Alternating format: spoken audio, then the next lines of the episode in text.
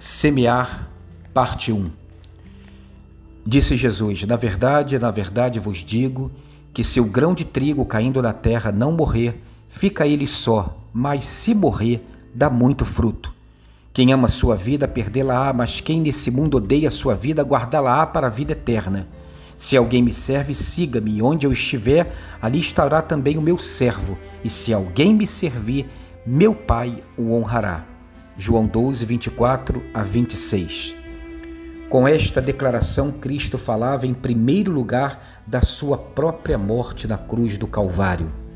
O Salmo 126, versículo 6 diz assim: Aquele que leva a preciosa semente andando e chorando voltará sem dúvida com alegria, trazendo consigo os seus molhos. Na época bíblica, por ocasião da sementeira, havia pouca quantidade de grãos disponíveis, mas o lavrador tinha que levar esses grãos que dispunha para semear os campos recém-arados. A esposa ia atrás do marido com lágrimas de aflição e lamentando: Não podemos semear esses poucos grãos que temos, pois sem eles o que comer? Mas o lavrador sabia que tinha que semear, senão não teria nada no ano seguinte. Era muito penoso lançar à terra seu pequeno suprimento de grãos, mas ele sabia que chegaria o momento da alegria com a nova colheita. Cristo também sabia que sua morte seria cruel e agonizante, mas também sabia que se não morresse, não haveria redenção de todo o universo e para o mundo dos homens.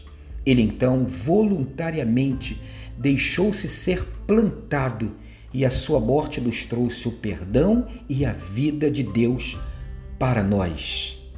Como diz o apóstolo Paulo em Filipenses 2, o Deus esvaziado toma forma de homem e achado na forma de homem se esvazia um pouco mais, tomando a forma de servo, sendo obediente até a morte, morte de cruz. Pelo que Deus deu a ele o nome que é sobre todo o nome, e ao nome de Jesus se dobrarão todos os joelhos dos que estão nos céus, na terra e debaixo da terra. Cristo deu a sua vida voluntariamente para gerar vida em nós. Ele mesmo disse: Eu vim para que tenham vida e a tenham em abundância. João 10, 10. Então, entregue toda a sua vida aos cuidados e à direção do Senhor e Salvador Jesus Cristo. Nós também temos que semear como ele semeou e andar o mesmo caminho que ele andou. Tenha um dia abençoado e abençoador.